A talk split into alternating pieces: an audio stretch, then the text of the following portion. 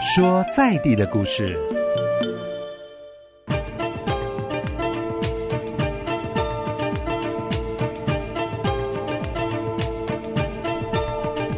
十一点零七分，继续回到今天林飞生活啊，Go Go 说在地的故事节目。今天要来跟大家聊一聊有关台中在地历史古迹孙立人将军故居精彩的故事哦。我记得我第一次经过，大概在台中向上路跟民生路口，还想说哇，这么大一个房子，到底是谁住的？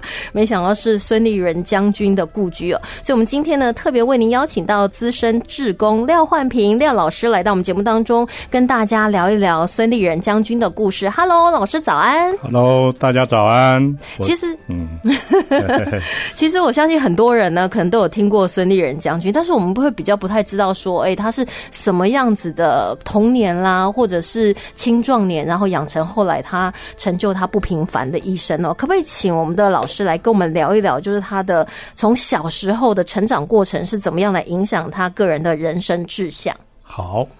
那么我先说，先说孙连将军，他影响他人生，他的结果，我先想他的果。嗯，这个果就是说，他立志要当军人。那个军人目的就是无如无论如何都要有一个强盛的国家。对。那么这个理念一直在他深烙到他从小深纳到他的身心里面。那么我可以把讲一个他自己叙说的故事。就是说，他在九岁的时候，随父亲孙希哲先生。那么，希是就是康熙皇帝的希，哲是呃汪洋大泽的泽，责备的责，哈三三点水的泽。那么，孙希哲老先生呢，他是清朝的举人。他那时候他出生的时候，因为他是一九零零年出生的，所以九岁的时候大概一九零九年，那他随父亲上任到山东当知府。各位知道，山东的一个省会那时候在青岛，所以他在青岛的时候上了德文小学，德国小学，德文的一个小学。那周遭的学生除了中国人以外，还有大部分都是德国人的。那德国人我们知道，当年在西呃山东是一个租界地。那么他有一年的春天的下午，跟一些他们的中国朋友小朋友到海边去玩。那他突然看到有一个高大的德国小孩子，那么欺负怎么中国的小孩子？他看到以后，他那种呃这个义义勇这个精神呢，就发就赶快出来，就说他不为这个高大的小孩的身体，他就过去。跟那个德国小孩理论，因为这被欺负的是他自己的同胞。然后理论当中呢，然后他，呃，这些德国小孩用我们现在话讲，就可能就是说霸凌，霸凌的方式，当场就甩了他两个耳光。那这两个耳光甩了下去以后，让孙连将军那时候非常感觉到屈辱。但是你要知道，在九岁的小孩子，他有什么办？他把这个屈辱放在这样我们有句话叫“知耻近乎勇”。所以这个，他当时讲到说，这个地方是我们中国的土地，为什么会有德国人在这边？而且这种，呃，霸凌他们的这种同胞呢？他说他从小就有这想法，说我们一定要有一个强大的、强盛的国家，才能够免除受这个列强的这种屈辱。所以这个一直埋伏在他心里，所以他立志想要从军报国，然后建立一个呃，能够一个强大的国家，才能够免除这些屈辱。所以就埋下他的这个从军的种子。我们这样听老师讲，我听了觉得很入迷，你知道，好像就是活生生的看到一个呃，就是很。高大的外国小朋友，然后欺负那个呃中国小朋友，那可能就是大欺小、强欺弱这种这种不义的行为呢，让我们孙立人将军从小就埋下就是那种不畏强权，然后要见义勇为。那乃至可能推及出去，就是可能国家受难了，所以他也要站出来为国家努力，这样，所以才会呃投笔从戎嘛。对。嗯，所以他九岁的时候，他受到这屈辱。那么他到十四岁之前，都是受到中国传统的那种私塾教育，因为他父亲也是受传统教育，所以这传统的儒家教育心这个这个教育的思念思想呢，就深植在他的心里。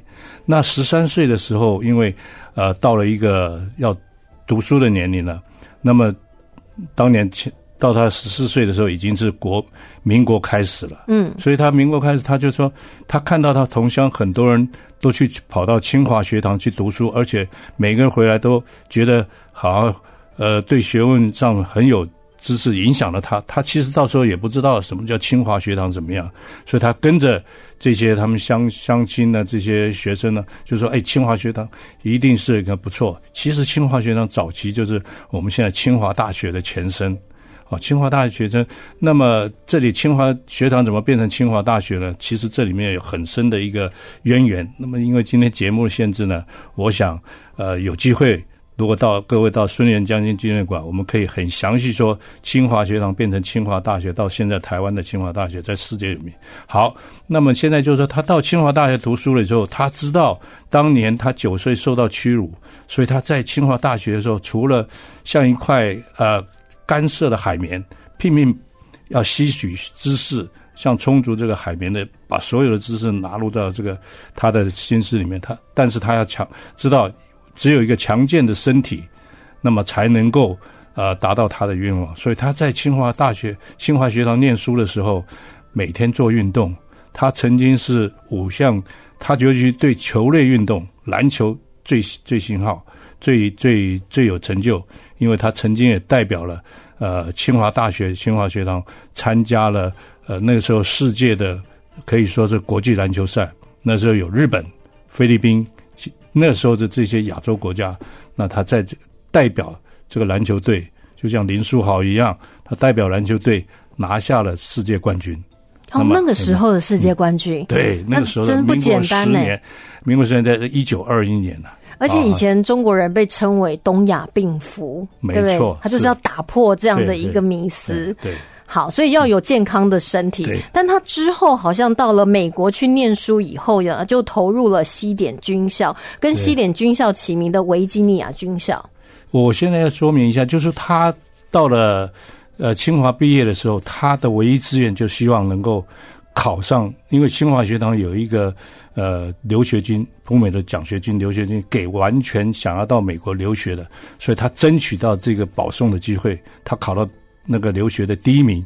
那他当初想要是想要去，他的父亲想要他学医了，嗯，因为认为他的资质可以学医，对。但是他认为学医达不到救国救民，他当年的志向，他他想到美国去，想说我要去读军校。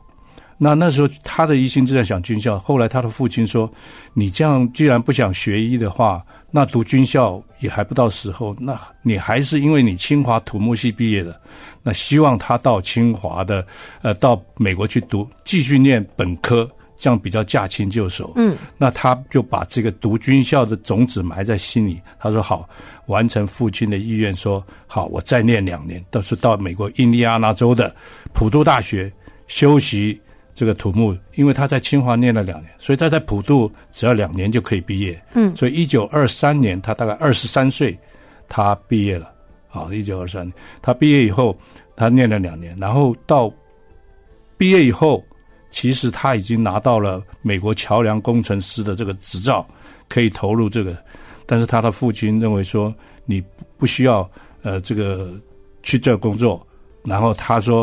我要还是要读军校，嗯，他的意向很坚定，所以他父亲就是孙希哲老先生就说：“好吧，既然我这儿子喜欢这么爱读军校，那么就同意他读军校。”所以那时候他入了，他本来可以选择西点军校没有错，但是他认为维吉尼亚军校他们的这些校训，做人要诚实，要绝对服从。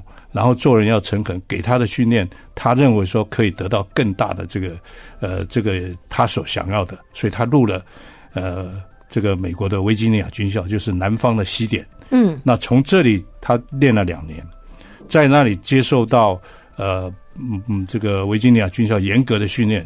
那么维吉尼亚训练就绝对的服从，那么绝对的要要诚诚恳恳做人做事。好，那这个给了他将来到。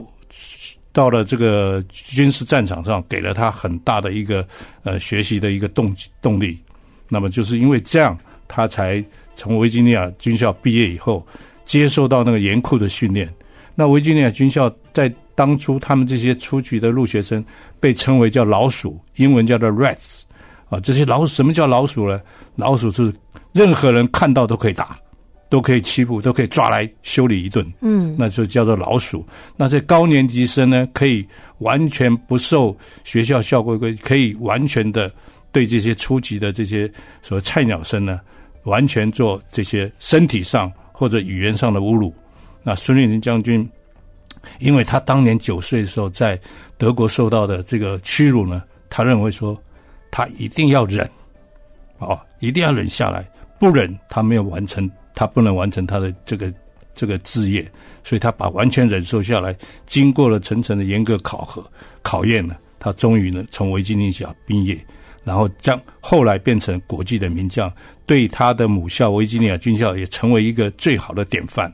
所以孙连将军将来当年后来在呃国际上得到这种名声以后，维吉尼亚军校推崇他的这个最有名的这个呃学生孙连将军呢，特别给他建立一个孙连将军的军事馆，嗯，里面有一个呃油画像，就是在孙连将军里面跟我们完全一模一样的油画像也悬挂在那里，那里摆设了孙连将军所有的他的衣物、军帽，还有虏获的日本人的军旗、官房印。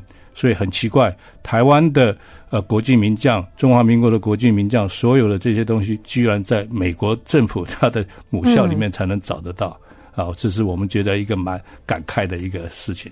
对啊，其实就是听老师这样叙述，孙立人将军呢到美国普渡大学先念土木工程学，然后后来进入了维吉尼亚军校。其实，在军校来讲的话，可能那种学长学弟制呢是非常严格的，所以一开始进去呢，真是饱受欺凌。但他凭着他自己的努力，还有他自己，我相信他也是聪明过人呐。不但有他学习上面呃军校教给他的，他自己天生的资质也是非常好，所以后来成为二次世界大战的一些名将，然后一些相关的资料现在都保存在维吉尼亚军校。我之前还有看过一个纪录片，就二次世界大战的名将呢，他们把孙立人将军，然后还有马歇尔将军，还有巴顿将军，其实是并列一样的那种丰功伟业。所以也因为呢，他曾经在美国的维吉尼亚军校学习哦，那他的练兵的方式可能就是跟大家会有与众不同之处。对。这里我要跟各位说明一下，也是，呃，我第一次在这边跟这个广大的听众报告，就是说，孙立人将军他练兵方式非常独特，因为孙立人将军认为说，作为一个指挥官，他练兵的最高指导原则，就是说，身为一个指挥官，绝对不能够轻易的牺牲部署。嗯，好，这样。还有呢，他说他训练的时候，他要求非常严格。那么他严格道理就是说，平常多流汗，暂时就是会少流血。那这个呃，在他心目中的指导原则呢，一直强化到他在部队所有的训练。那他自己要求他自己呢，呃，身先士卒，嗯，每天鸡鸣即起啊，就是到深夜才才休息。那出招、出操、上课、打野外呢，这些都屡还有这个屡次行军呢。夜间的教育，尤其夜间的教育，他一步都不离，紧盯在部队的身侧。嗯，那部队做这些运作的时候，每一个士兵都知道，我的长官、我的师长，甚至我的军长，绝对在我后面。他不时的都会出现，因为他紧盯着他们所有受训的这些过程。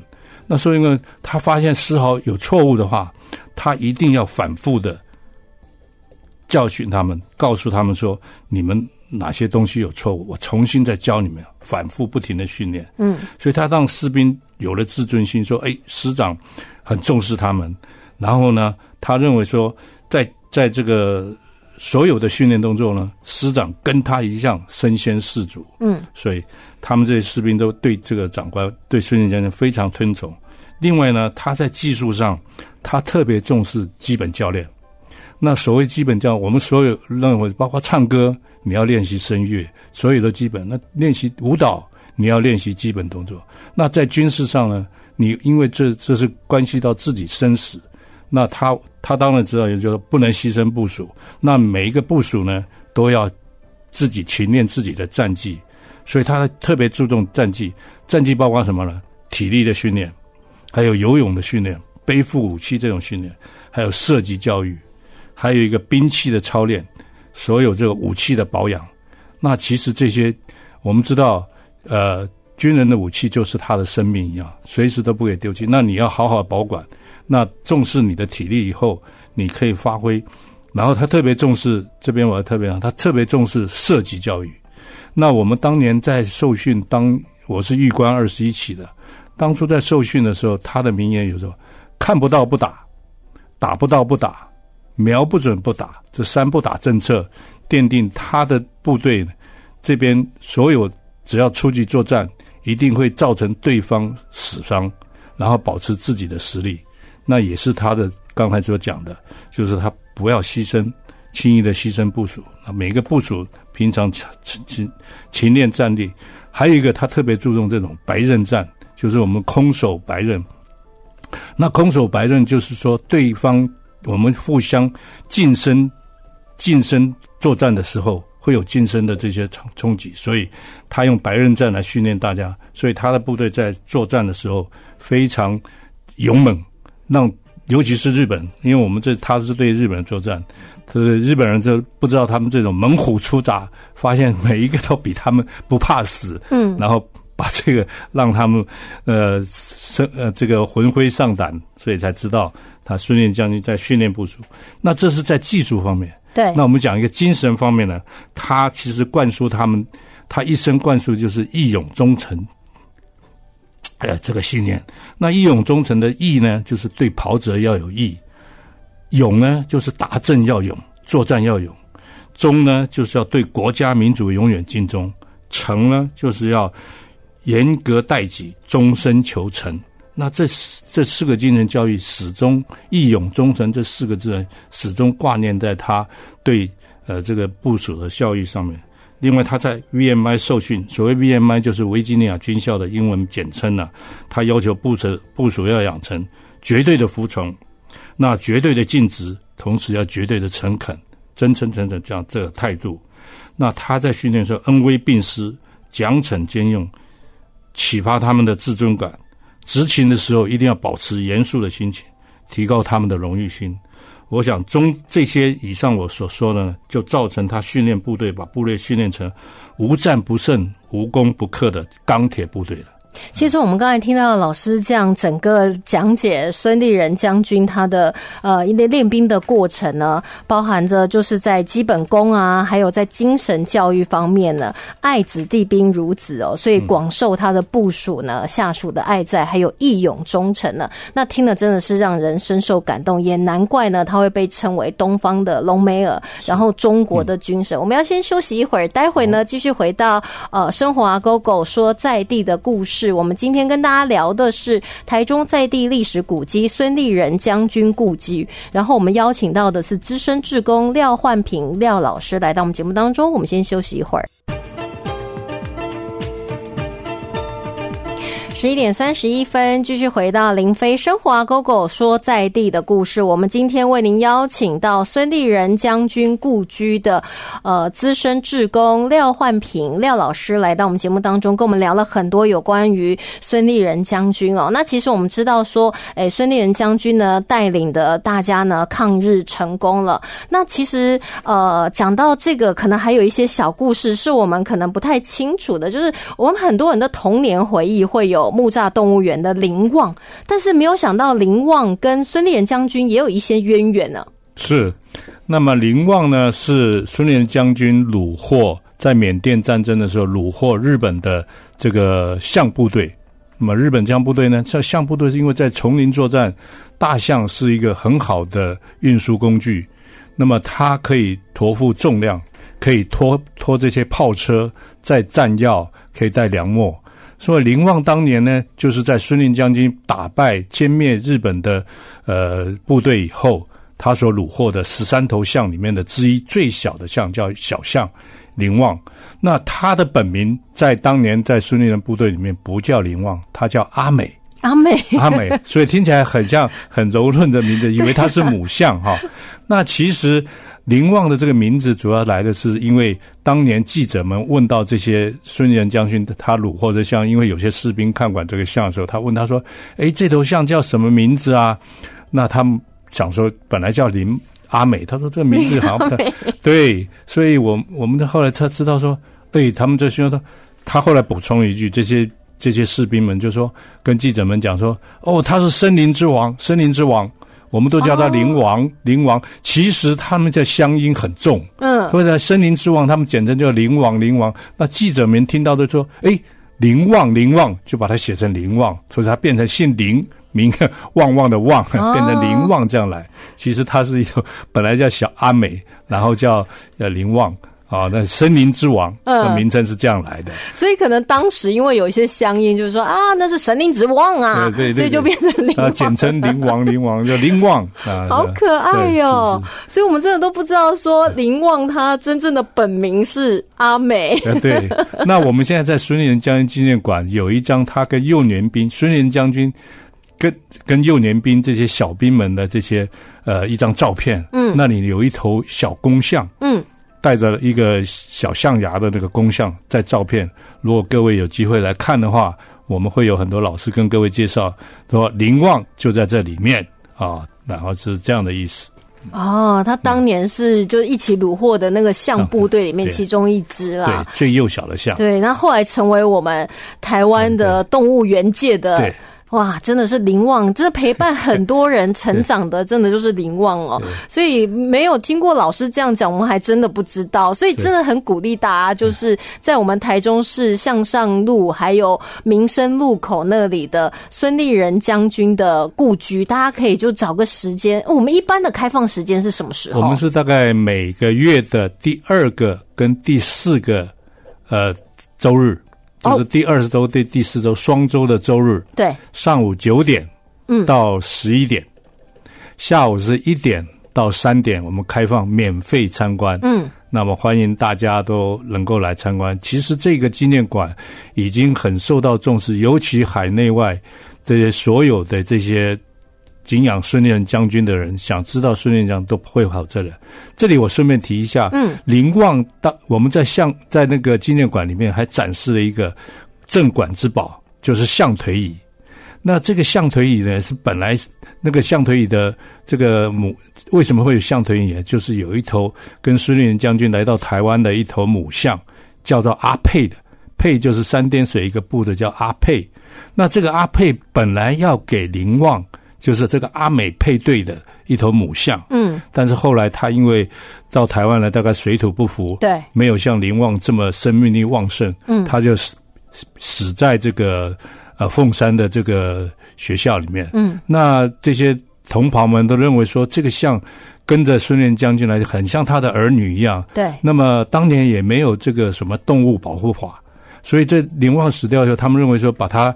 呃，就这样一般的处理掉，火烧掉，这火葬烧掉以后，很可惜。嗯，就把我们现在听起来好像很残忍，就把这个象腿锯下来。嗯嗯嗯。那锯下来这个象腿因为很大，那可以当做一个椅子，所以他们把这象做一些防腐的处理。嗯，把里面的肉啊、那个骨啊全部挖掉，那留了一个象腿的皮，包括还能有它的指甲。对，我们放把它做成一个呃原木放在里面去，可以当成座椅。嗯，那么座椅就当做这个象腿椅，我们展示在孙立人将军纪念馆。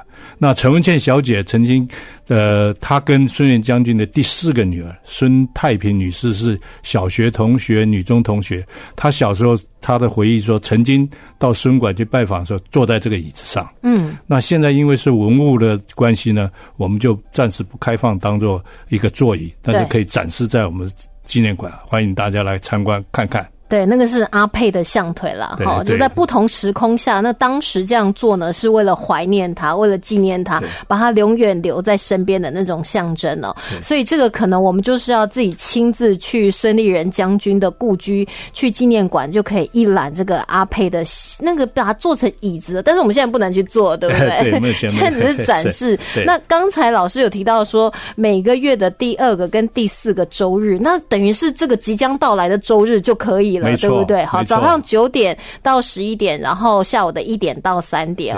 那不过在故居里面，除了说呃有刚才老师提到的，还有展出哪些的文物？还有就是我们这个礼拜天，如果我们去呃孙立人将军故居的话，我们要要看内行的，要看门道嘛。我们不能光看热闹进去啊，拍照打卡就走了，对不对？这样很可惜。一个月才开放两天，所以那老师先告诉我们，我们要看什么东西。可以哈，第一个，我们进到那个纪念馆的玄关，我们可以看到一张孙连将军的油画像。那这个油画像是等于呃世界上唯二的两幅油画像，一个在那个一个在维吉尼尼亚亚军校校，嗯，那么一个是在放在我们孙立将军馆。那这个像为什么放在这里呢？我先卖个关子，大家到有空到这边来，因为这里面有很多故事。嗯，啊，这个像新晋将军的他的戎装，三颗星的戎装，有很多故事细节里面，我们可以跟大家分享。另外呢，还有在他起居室里面，我们可以看到很多红木的桌椅。那红木的桌椅呢，是孙立人将军在民国三十六年，就一九四七年呢中秋节，带了部队到台湾来练兵的时候，从家乡带过来的家具，嗯是他家里面所有的。但是这个家具不是最好的，嗯因为他认为只要到台湾来，我这练兵三五年，五年以后我就可以反攻大陆回去了，所以家里最好的留在家里。嗯他把次级的品，嘿，他留在他。但是目前来讲，那些看起来都很经典的红木家具、哦，对，都非常珍贵啊。那这里面有一个，另外还有一个那个鹿角帽，就是日本在幕府时代这些他们战士的墓啊，上面有两个角，嗯，鹿角。那真正的鹿角的帽，那上面其实是当年各位来的时候会跟各位说，那个鹿角是做什么的？它鹿角是放了两把刀，一把是长的宝刀，所以那个刀是插在鹿角里鹿面哦。角的角角上面放在刀架，等于一个刀架，哇，哎，放在上面。那这个帽子戴也不会很重吗？那个帽子等于战帽，他们嗯日本，我们看幕府将军，日本古代幕府将军的帽子，他长刀一把短刀匕首，那长刀是陆日本的陆军呃侵华总司令冈村宁次，他送给专程送给呃孙立人将军的宝刀，嗯那上面有宝石，这是天皇送给呃这个冈村宁次大将，他战败以后转送给孙连将军，因为他称孙连将军是军神。嗯另外一把短刀的这个刀架呢，是艾森豪将军送给他的这个匕首。啊，这个都非常珍贵。目前这两个东西都不见了。嗯，好，对，都被当年呃是呃孙连将军幽禁在里面，被收刮回去。嗯嗯，但是目前孙家要去寻找回来也找不到。另外还有一个要跟我就但是那个帽子还在。帽子在，对帽刀架，帽子是一个刀架。嗯嗯嗯，那另外一个就是还有留下看一把，呃，艾森豪将军送给他的一把呃短枪，零点三八的三八口径的短枪。我们说宝剑正英雄嘛，嗯那孙连孙连将军被呃艾森豪将军邀请到欧洲战场去访问的时候，孙连呃那个艾森豪将军当当当场就把身上的配枪嗯，呃送给孙连将军，英雄惜英雄。对，嗯那那把枪现在是一个仿制品，嗯我们放在呃纪念馆供大家参观。那真品是在孙家他收留的。哦，OK OK，所以没有掉，就是 对，还有一个马鞍，嗯。马鞍我们可以看到跟象腿椅摆在他的书房。嗯。那孙立人将军一生都是，呃，他骑马，但是他没有一个专用的马匹，但是那个马鞍跟随他，呃，出征。呃，入史征战战场，他说他的骑马的马鞍现在放在呃我们纪念馆，对。呃，这样所以呢，其实呃，老师介绍的很详细哦，但是里面卖了一些关子，因为有一些故事你一定要到现场去，你可能才会知道说在玄关那个油画到底有什么故事在里面。然后还有这个红木桌椅啊，还有鹿角帽啦，还有这个艾森豪将军送的零点三八的短枪，以及马鞍，还有象腿椅，都是我们到孙立人将军故居纪念馆的时候呢，一定不能错过的。那其实刚才老师有提到说，哎，其实孙立人将军呢被被软禁了长达三十三年，很多我们大概也都知道当年发生了什么事情哦。那他在一九九零年病逝在他台中的故居。那随后呢，我们就整理了他的一些文稿啦、照片啦、遗物啦，还有他一生的事迹，然后等于是建立了这个纪念馆。那在我们呃今天生活啊狗狗说在地故事节目最后的话呢，呃，老师有没有什么就是针对您在这边是资深的志工，那你内心对于孙立人将军有什么样子的想法，还有什么要跟我们分享的？这里我想在节目结束之前呢，我想跟各位分享，就是说这栋历史原先是在胡志强市长呃所开辟建的历史建筑呢，在在民国呃一百零七年九月十七号，它被呃公告成纪念建筑。那纪念建筑呢，就说这栋建筑里面的我们这些英雄人物呢，就是孙连将军。可以说，孙连将这栋呃纪念建筑呢，在孙连将军的幽静软禁的期间呢，他可以说这个建筑变成我们台湾从威权政治啊威权制度走向民主的一个活见证。那这里面的人、地、事物，都是一个从威权走向民主的一个见证。那最后，我想节目结束了，我想呃念一段这个呃诗词呢，一段词代表我们今天的呃我们对孙立人将军的他的事迹的一个做总结。那就是说，呃，各位都知道苏轼。大文豪苏东坡先生，他在过世的时候，他的学生有一个叫李健的，那为他这个老师所做的悼词，我先念给大家听，做一个结束。那么他怎么上面怎么写呢？他悼词就写：道大不容，才高为累，皇天厚土见平生忠义之心，名山大川还千古英灵之气。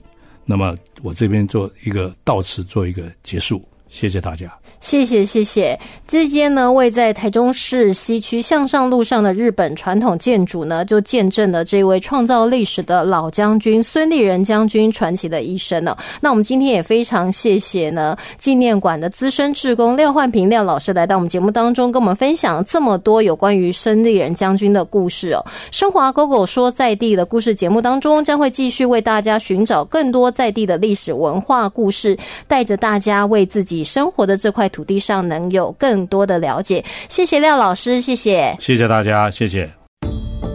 由文化部影视及流行音乐产业局补助直播。